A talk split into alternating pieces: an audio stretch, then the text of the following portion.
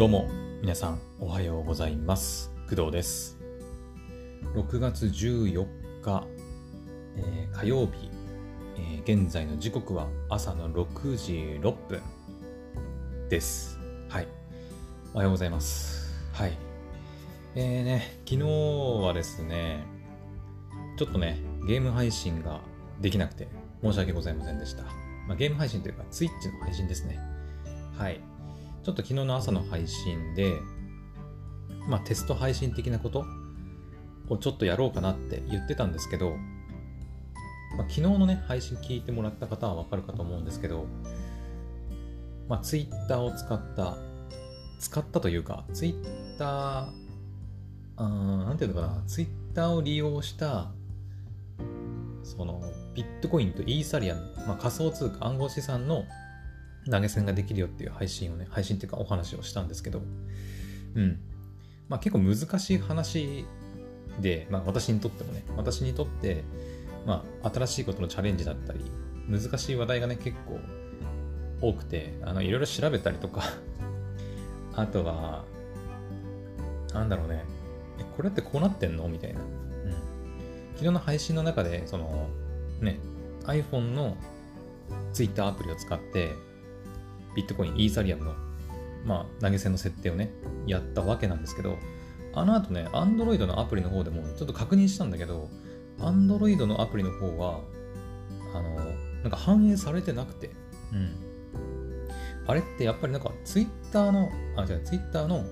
えー iOS 版と Android 版で、なんか別々に設定しなきゃいけないっていうことなのかな。うん。だからね、あの配信の後に Android のアプリの方でも、あの配信内でやったことと同じことをやりました。あのコインチェックのページを開いてね、あの QR コード読み取って、アドレスを設定するみたいなことをやりましたね。はい。ちょっとその辺がまだね、私もよく分かってないので、はい。で、あの、昨日の配信の中で、その、Twitter を使ってね、私に仮想通貨で投げ銭してくださいっていう話をしたんだけど、あれね、あの後も、まあ、またね、いろいろ調べたんですけど、ツイッターに、要は乗っけられるというか、そのツイッターを使ってっていうのとはまたちょっと違うんだよね。うん。あのツイッターのその投げ銭のボタンを押すと何が出るかっていうと、ビットコイン、イーサリアムって出るんですよ。えー私はね、ビットコインとイーサリアム設定したので、はい。で出るんですけど、で、出てどうするかっていうと、例えばビットコインタップしますよね。そうすると、えー私にビットコインを送るための、なんか送金アドレス的なものが、あのーまあ、クリップボード、要はコピーされるわけですよね。で、そのコピーした送金アドレスを使って、えっ、と、私にビットコインを送るっていうことみたい。うん。私実際にその、ビットコインとかイーサリアムを所持したこともないし、送金もしたことないから、ちょっといまいちその辺がよくわかってないんだけど、なんか、その送金アドレスが、要は、なんか Twitter のアプリ上で、なんか、取得できるよっていうことみたいだね。はい。だからちょっとハードル高いっちゃ高いよね。その Twitter でそのまま、チャリンってなんか設定してた支払い方法で、なんかビットコインとかで送金ができるっていうんじゃなくて、うん。多分そのためには多分ね、やっぱ Twitter となんかイーサリアム、イーサイーサリアムじゃない、なんかコインチェックだったりメタマスクみたいなそういうウォレット？を連携しないと多分無理なのかなと思ったり、うん、思いました。はい。まあちょっとね、いろいろ手探りな部分もあるので、まあなんか、ね、はい、また改善できる部分があればね、はい、やっていこうかなと思っております。まあ、そういった NFT とか、NFT じゃねえや、えっ、と、仮想通貨暗号資産だったり、まあ、NFT とか、はい。あとは、なんだっけ、DAO とか、うん。なんか昨日、一昨日のね、あの、オリラジのあっちゃんの動画でも、まさかね、ちょうどいいタイミングぐらいでね、はい。その、DAO の話題とか、Web3.0 のね、動画なんかが上がってましたけど、私も全部見てね、あのちょっと勉強させてもらいましたけどね。はい。というわけで、えっ、と、まあ、昨日の配信に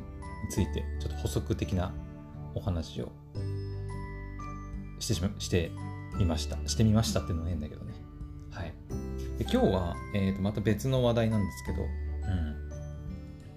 えー、今日はですねあの ASMR のちょっと話題についてちょっと触れようかなと思います。はい。ここ数日ちょっと話題の ASMR 動画ですね。特に YouTube における ASMR 動画が少しちょっとこう話題になってますよね。はい。で、何がどう話題になってるのかっていうと、まあ、まだ知らない方もいるかと思うんですけど、えー、6月7日の記事か。だから1週間ぐらい前か。うん、数日前っていうより1週間ぐらい前なのかな。えっ、ー、と、まあ、Yahoo ニュースとか、あと他にもね、なんかいろいろ記事上げてる方がいますので、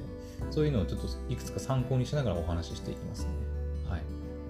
まず、えー、6月7日火曜日の、えー、これ Yahoo ニュースの、えー、IT メディアニュースの記事かな？うん。えー、YouTube 未成年の ASMR 動画が投稿 NG に、ポリシー改定で動画の非公開が相次ぐ。といった、まあ、ニュースというか、ね、記事になります。はい。そう、ASMR 動画がですね、YouTube で今、規制がかかっているということなんですよね。うん。まあ、ASMR 動画聞いてる方、うんまあ、動画だから見るものでもあるんだけど、基本は音声だけで楽しむものじゃあ、まあ、そういうもんですよね。うん。まあ、私もね、一時期その ASMR 動画っていうか ASMR のコンテンツをちょっとやってみたいなとかね、うん、思ったこともあるんですけど、まあ、なかなかその配信環境だったり、収録環境がちょっとね、整えられないので、まだやったことはないんですけど、はい、私自身はやったことはないです、まだ。はい。で、やったことはないんだけど、あのリスナー、視聴者としては、もうほぼ毎日聞いております。はい。なので、まあ、私自身に直接影響があるというわけではないんですが、まあ、リスナー、視聴者としてはちょっとなっていう感じはしますね。はい。一番影響を受けるのはやっぱりでも、ASMR コンテンツを主軸に活動されてる方がやっぱり一番影響を受けるのかなと思いますね。うん。まあ私、毎日ね、あの夜寝る前、私大体もう8時半くらいにはもう布団に入って、あの、もう寝る体勢というか、うん、になるんですけど。で、そこから、えっ、ー、と、1時間いかないぐらいかな。うん。1時間いかないぐらいの間、もうヘッドホンをつけて、あの、ASMR タイムみたいな感じで、うん。1日に本当に1時間はいかないんだけど、まあ、それぐらいの時間は、もう ASMR 聞いてますね。はい。だから夜寝る前だね。夜寝る前に、まあ、睡眠導入みたいな感覚なのかな。リラックスタイムみたいな感覚で、あの ASMR の動画というか、音声を聞いて、まあ、眠りにつくと。いったなんか生活スタイルに、うん、なんかな、なりましたね、自然と。なんか。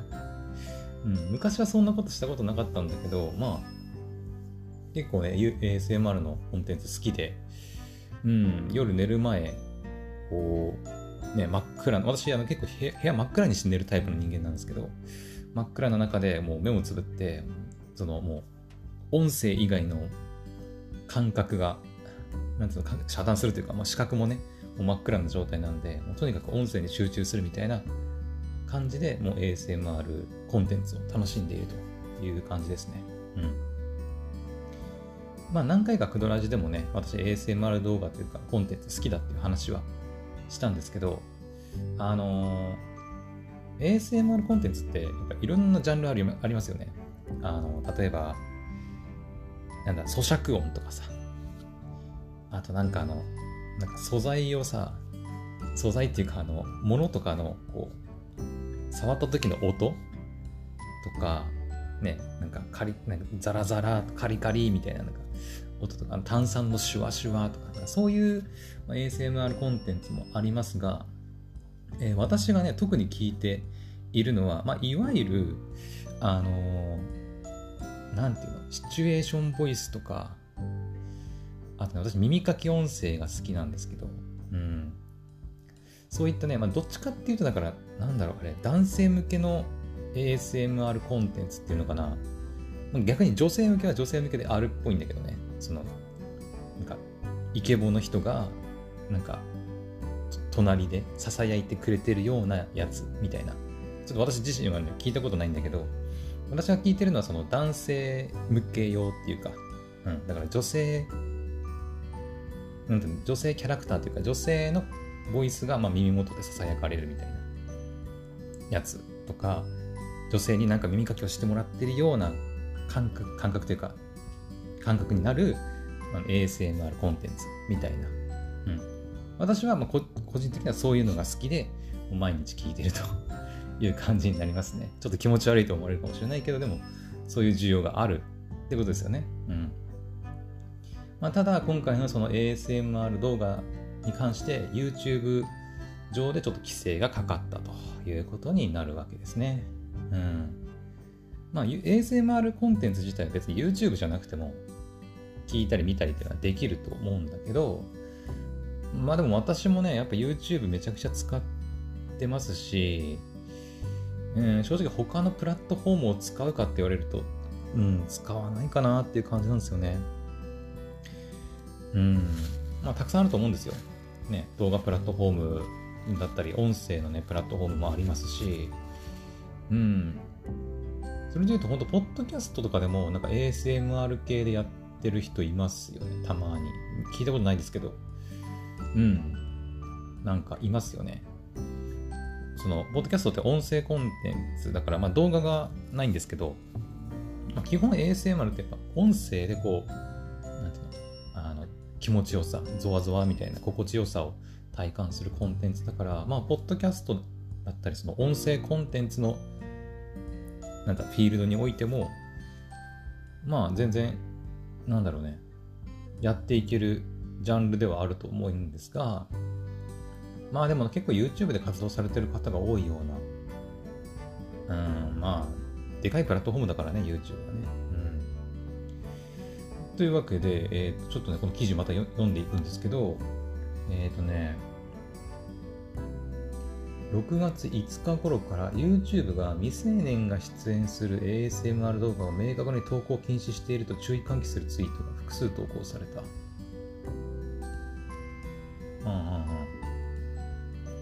訂正履歴。6月13日午後1時。初出しの時子どもの安全に関するポリシーが改定されたことが発端とみられるとしていましたが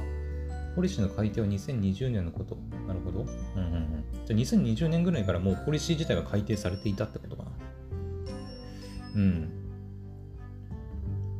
2020年ぐらいから未成年が出演する動画についてまあ今さそのなんだろうね。まあ最近の話、まあ、比較的最近の話題ではあると思うけど、世界の流れ的にやっぱ、その子供たち、特に未成年の、特にっていうか、未成年の子供たちか、未成年の子供たちのその、なんだろう、情報流出じゃないけど、みたいな部分を保護しましょうっていうか、うん、守りましょうみたいな流れは結構ありますよね。特に YouTube は、ね、なんかあの、なんだっけ、えっ、と、子供向けのさ、動画のなんか収益化がうんたらかんたらみたいな話題もありましたよね。ね。子供向けのコンテンツを作ってる YouTuber の人がなんか収益化が止まったとかっていう話題もちょっと前にありましたよね。うん。まあだから今回のね、その ASMR に関する話題もそれと似たようなもんなのかな。個人宅の寝室や浴室などで撮影したもの、知らない人と会う企画、成人向けの話題を論じるもの、ASMR 動画、個人情報を公開するものなどを明確に禁止している。ああ、なるほどね。これは別にその ASMR に限った話ではなくて、えっ、ー、と、まあ、2020年に改定された YouTube の子供の安全に関するポリシーにおいて、えーとまあ、未成年の子供たちが出る動画に関してまあ寝室とか浴室で撮影したものか見たことないけどそういうのもあるんだねまあ、うん、あるかねあと知らない人と会う企画とか、うん、成人向けの話題を論じるもの。なるほどね。ちょっと大人向けの、まあ、例えばなんだろうね。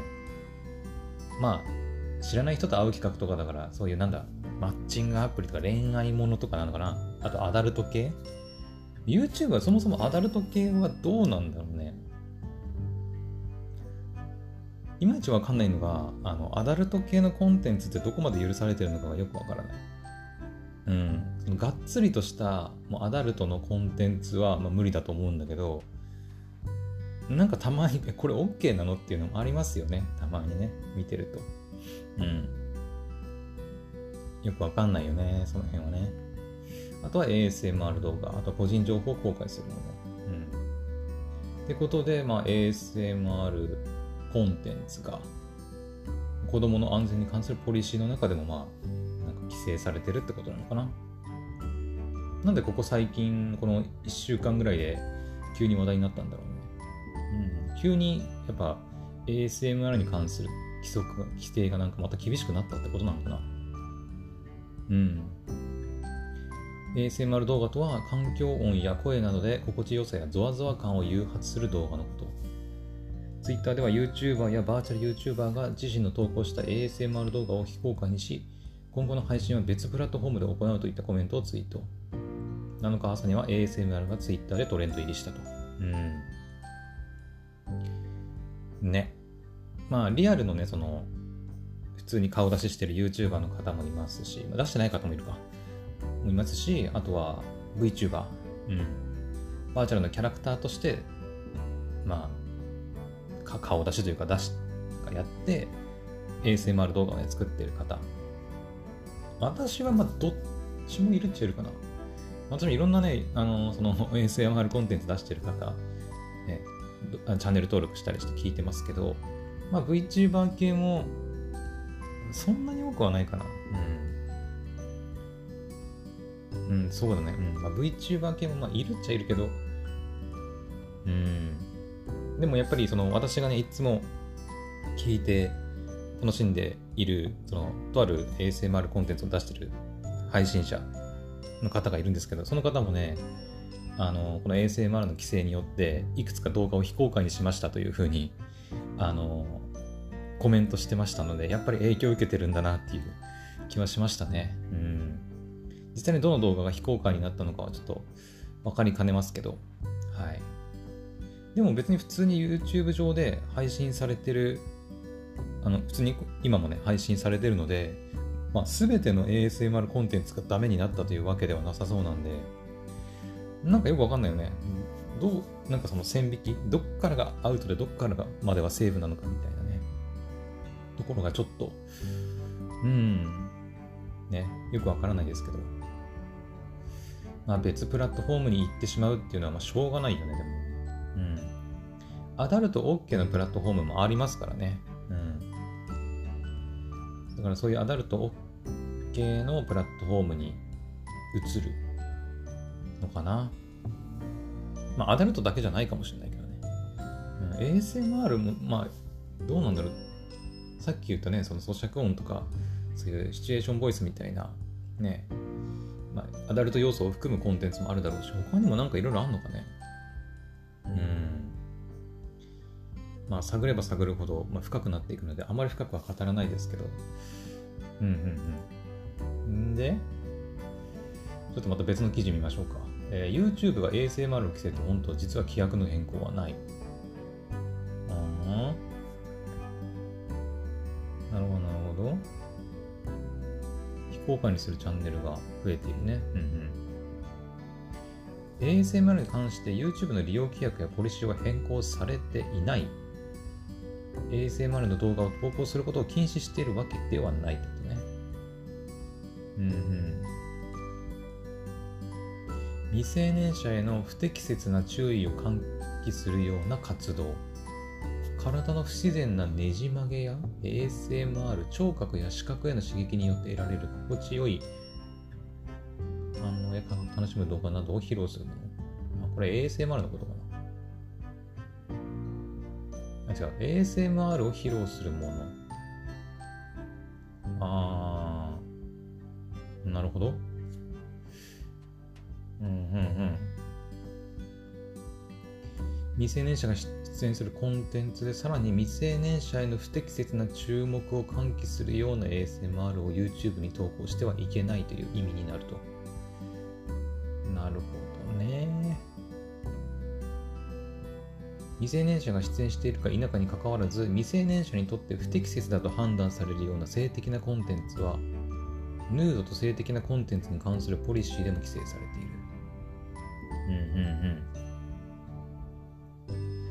うん。なるほど。まあ、確かにね、うん、この記事でも書いてますけど、本当にね、なんでこの時期になって急にその、いきなり、ね、停止されまくったのかよく分かってないみたいだね。うん。今までなんとなくその、ね、あの、スルーされてたものが 急に厳しくなったのか、監視の目に留まって、あの規制され始めたのかなあみたいなこと書いてますね。うん。ASMR に限らず性的なコンテンツ、いわゆるアダルトコンテンツに対しては以前より厳しくなっています。動画の削除やチャンネルの停止までならなくても、アドセンスのポリシーに引っかかり収益化が停止する事例をよく耳にします。誰がどう見ても性的なコンテンツではない、性的な意図はないと断定できるものであれば問題ないけど、そうではないものをチャンネルに残すことはアカウント停止や収益化、剥奪のリスクがあるため、チャンネルの方向性を見直すことが必要と。うん。だから結構最初からさ、その、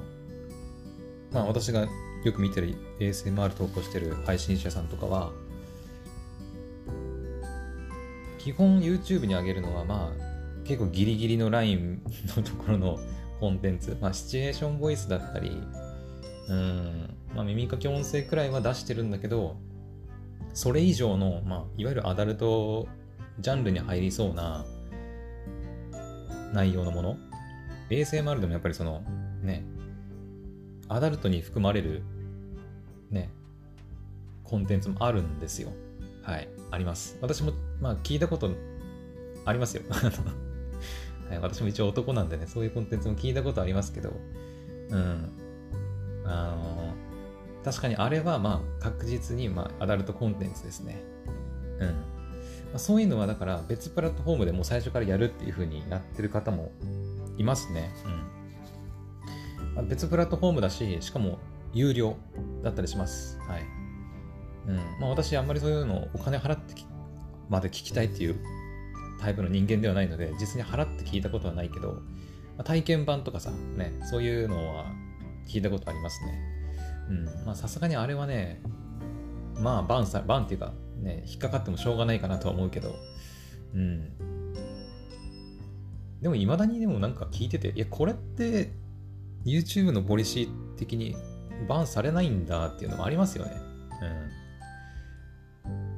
確かにここ数日見ると、なんかちょっと規制されてるのかなっていう気はしますけど、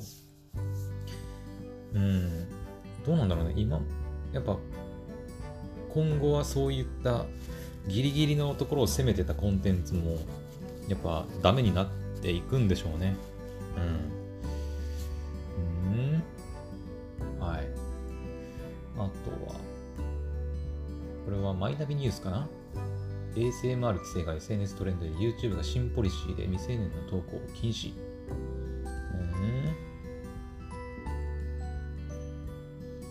なるほどね。まあ結構ネット上ではね、あの、ASMR 規制する前に、出会い系とか脱毛とか美容品の卑猥な広告を規制すべきだと思うんだけど、みたいな言ってる人とか。うん。まあ YouTube、私ね、YouTube プレミアムにあの加入してるので、基本 YouTube で広告流れることないんですけど、やっぱりその、普通に YouTube 利用されてる方で、広告がね、広告が流れる方もたくさんいると思うんですけど、そういった気持ち悪い広告がね、うん、に対して、なんか意見を言ってる人も、まあ、いるみたい。うん。結構さ、その、YouTube に限らず、えー、ワードプレスとかでさ、ブログやってて、まあ、私もね、黒だらじの公式サイト、ワードプレスで立ち上げてさ、Google の AdSense 審査通りましたとかね、やってましたけど、まあ、ウェブサイト、自分の運営してるウェブサイトに自動で広告を表示させるっていう、うん、Google の AdSense っていうのがあるんですけど、あの広告もね、結構その、なんていうか、気持ち悪い広告たくさんありますよね。見たことあると思うんだけど、ウェブサイト、なんか、まあ、どれでもいいんだけど、なんか、いろいろポチポチやってさ、調べてるとさ、そのウェブサイトの下の方とかにさ、なんか気持ち悪い広告いっぱいありますよね。うん。そう。あれは、アドセンスなのかな？多分アドセンスだと思うんだけど、うん。確かにああいった広告の方をまず規制した方がいいんじゃないかなっていう気持ちはまあ、わからんではないね。まあそんな感じで今 YouTube 上では ASMR コンテンツの投稿に、まあ、規制がかかっているということですね。はい。うん。まあこれ見て思うのはやっぱりそのまあ YouTuber、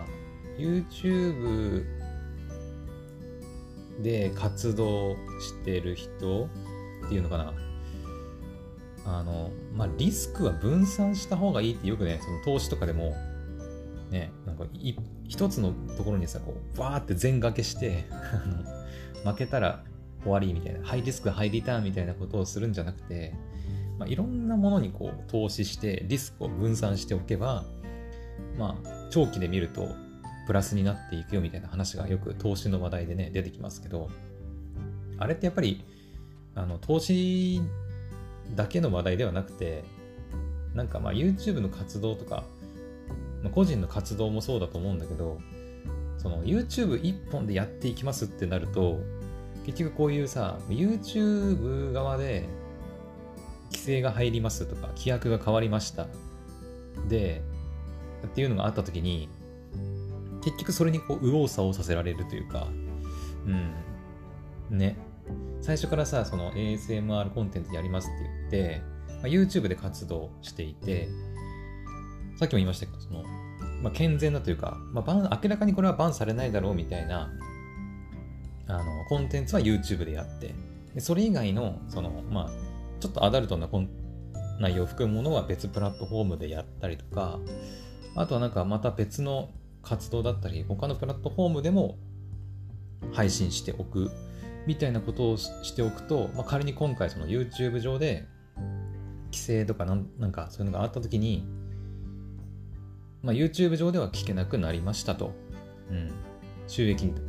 収益化がダメになりましたみたいなことがあったとしても、そういうふうにまあ YouTube だけでやってたら、あの、わあ、もう収益化ないお金が入らないみたいなねあたふたすることあると思うんだけど他のプラットフォームで配信したりとか、ね、活動されていればまあ損失はまあ最低限に抑えられるんじゃないかなっていう気もしますよね。うんあ私もね、まあ私は別に そんな収益化してるわけでもないから、まあ、そこまでね、関係はないんだけど、うん、まあ YouTube だったり、Twitch だったり、あとはまあ音声プラットフォームでいくと Amazon Music とか、まあ、ポッドキャストはね、ちょっとま特殊なんだけど、うん。あれは RSS っていうね、機能を使って、まあ、マルチ配信してるような感じなんで、私が直接 Amazon Music とか Spotify に一個一個投稿してるわけじゃないんですよね。うん。まあ、あれはちょっとどうなのかな？うん。だから私は基本 YouTube だったり、まあ、ポッドキャストの、まあ、その、アンカーってやつを使ったり、まあ、今、スタイフもやったりとか、スイッチもやったり、まあ、いろんなプラットフォームで配信してますけど、まあ、仮に YouTube のなんかアカウントが凍結されたとしても、最悪まあ、ポッドキャスト聞けるし、とか、ツイッチで、まあ、見れるし、みたいなね、ところもね、実はあったりするんだけど、うん。ね。はい。なので、まあ、やっぱ、なんか一つのプラットフォームだけでやるっていうのは、あんまり好ましくないのかなっていう気もしますね。YouTube がこれからね、ずっと生き残っていくなんていう保証もないわけですし、うん。ね。だからリスクは分散。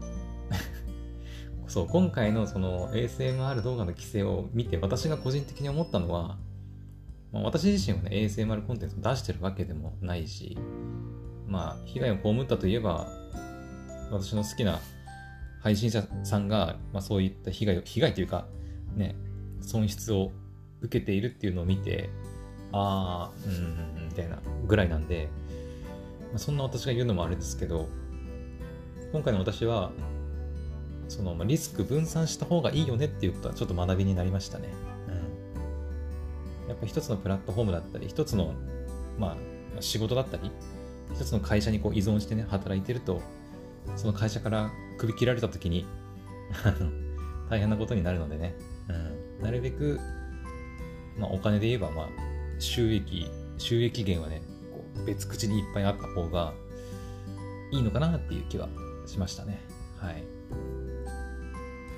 なんかそれで言うと、この前のそのね、えー、オリラジのね、あっちゃんが出してた、その Web3.0 とかの動画で、まあ、DAO とかのね、話題がありましたけど、そう今後のその Web3.0 の世界では、まあ、メタバースになって、その、まあ、今はね、いわゆる GAFAM、えー、Google、Face、えー、Google、Amazon、えー、Facebook、Apple、Microsoft か、の GAFAM がね、まあ、なんていうのかな、まあ、それこそ YouTube だったり、私で言うと Amazon Music だったり、まあ、Twitch もね、Amazon の傘下だったりしますけど、うん。GAFAM がまあ世界を仕切ってるというか大きな力を持ってるけど、今後のその Web3.0 の世界では、そういった、なんだろう、そういった企業に依存する形ではなくて、こうみんなで分散して、みんなでそういうルールを決めて、投票して決めるみたいな、ね、世界、世界観っていうか世界になるっていうふうに言われてるんで、まあ、だから、今ね、YouTuber やってる方も、YouTube のやっぱその規約だったり、ルールに縛られていて、YouTube がこうって言ったらそれに従うしかないんだけど、まあ、その Web3.0 の世界では、なんか誰かそういうふうにこれはこうって決める人がいるんじゃなくて、みんなでまあ、ASMR で言えば ASMR コンテンツを出してる人たちみんなで投票して、みんなでルールを決めるみたいな、なんか世界観になっていくのかなとか思いつつ、うん。ね。だからそういう、なんだ、企業に縛られたり、大企業に GAFAM に縛られる世界は終わっていくのかみたいなね。うん。まあ、私もだから今はね、Amazon さんとか まあ YouTube もね、やってるわけだから YouTube だったり Amazon さんとか、縛られ、まあ悪いこ、悪い言い方で言うと縛られているみたいなね、ところがありますけど、うん。Web3.0 の世界になれば、縛られることなく、みんなで決めるみたいなね、世界になっていくのかなと思ったり。まあそんな感じですかね。うん。はい。です。はい。というわけで、一体何の話だったのかちょっとわかわかりませんけど、まあ、とりあえず、まあ、ASMR 動画のね、コンテンツに規制が YouTube 上でかかったというお話でした。まあ、今後私は、うん、ASMR コンテンツね、別に ASMR 自体が禁止されたわけではないので、別にね、うん。そういうその子供に悪影響を与えるようなコンテンツはダメだよっていうことなので、はい。まあ私、どうなんだろうね、ポッドキャスト、音声コンテンツ ASMR でやるか。まあそのためにはね、環境を整えなきゃいけない。機材を揃えたりしなきゃいけないので、まあ、なかなかすぐね、やるっていうことも難しいんだけど、なんかバイノーラルマイクみたいな。ね。まあそういう機材があればね、まあ、やりたいかなとは思うけど、はい。って感じです。はい。というわけで、えー、今回の話題、ASMR が YouTube 上で規制されたよっていうお話は以上になります。はい。まあ、気になる人はね、自分で、まあ、Google 検索とかで、まあ、YouTube、